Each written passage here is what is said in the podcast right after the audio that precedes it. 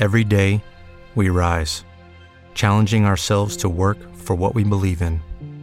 At U.S. Border Patrol, protecting our borders is more than a job, it's a calling. Agents answer the call, working together to keep our country and communities safe. If you are ready for a new mission, join U.S. Border Patrol and go beyond. Learn more at cbp.gov/careers. Bienvenidos al Tip Emprendedor. Bueno, el consejo que os voy a dar a nivel de las personas que os queréis dedicar a nivel de freelance o ser profesionales independientes o autónomos eh, sería, eh, en este caso vamos a hablar de las cuentas bancarias, cómo organizarse. Mirar, a nivel de cuentas bancarias, mi consejo sería, necesitas una cuenta bancaria que efectivamente sea donde tú vas a eh, cobrar las facturas a los clientes, es donde te van a hacer la transferencia, donde tú vas a pagar proveedores, donde vas a pedir una tarjeta de crédito sobre esa o tarjeta de débito sobre esa cuenta, que es con lo que vas a configurar, por ejemplo, imaginemos la renovación de los dominios, la renovación del hosting, donde vas a pagar pues todo lo relacionado con la empresa. Internet, móvil, etc. Y necesitamos otra cuenta. Otra cuenta bancaria, yo te diría el mismo banco, siempre lo mejor. Y esa cuenta bancaria es tu, tu vida personal, tu hogar, tu familia, o tú si estás solo o sola. Y ahí es donde vas a tener tu dinero, que es tu nómina.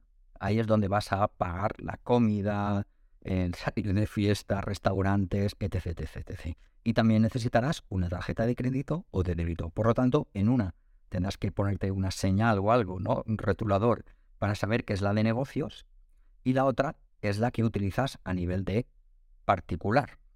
¿Qué significa esto? Que tú tienes una reunión o vas a poner gasolina y tendrás que haber hablado antes con tu gestor y saber si esa gasolina la puedes imputar a gastos. Si la puedes anexionar a gastos, utilizas la tarjeta de trabajo, que es la cuenta corriente, la cuenta bancaria de tu negocio como freelance.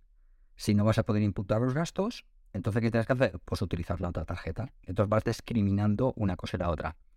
¿Por qué esto va a ser práctico? Esto va a ser práctico porque después, cuando llegue el final de mes o final de trimestre, muy fácilmente sacas el extracto de la cuenta de negocios, se la das al gestor y ya lo tienes. No tienes que ir picando líneas. Eso sería lo más práctico. Segundo punto, una vez al mes transfieres el dinero que corresponde al concepto de nómina y te administras con ese dinero. Otra cosa es que a final de año hayas generado beneficio y entonces te hagas una nómina extra o lo que sea. Solo hablas con tu gestor. Pero así separamos lo que es una cosa, tus gastos personales, que no van a poder exceder de la nómina, de lo que son eh, todos los gastos y todo lo relacionado con la compañía. Y en el próximo vídeo que voy a hacer hablaremos de una tercera cuenta bancaria que te recomiendo que te crees. ¿Te preocupas por tu familia? Entonces, ¿por qué darles solo huevos ordinarios cuando pueden disfrutar de lo mejor? Eggland's Best, los únicos huevos con ese delicioso sabor fresco de granja, además de la mejor nutrición, como 6 veces más vitamina D, 10 veces más vitamina E y 25% menos de grasa saturada que los huevos regulares, además de muchos otros nutrientes importantes. Así que, dales los mejores huevos. Eggland's Best, mejor sabor, mejor nutrición, mejores huevos.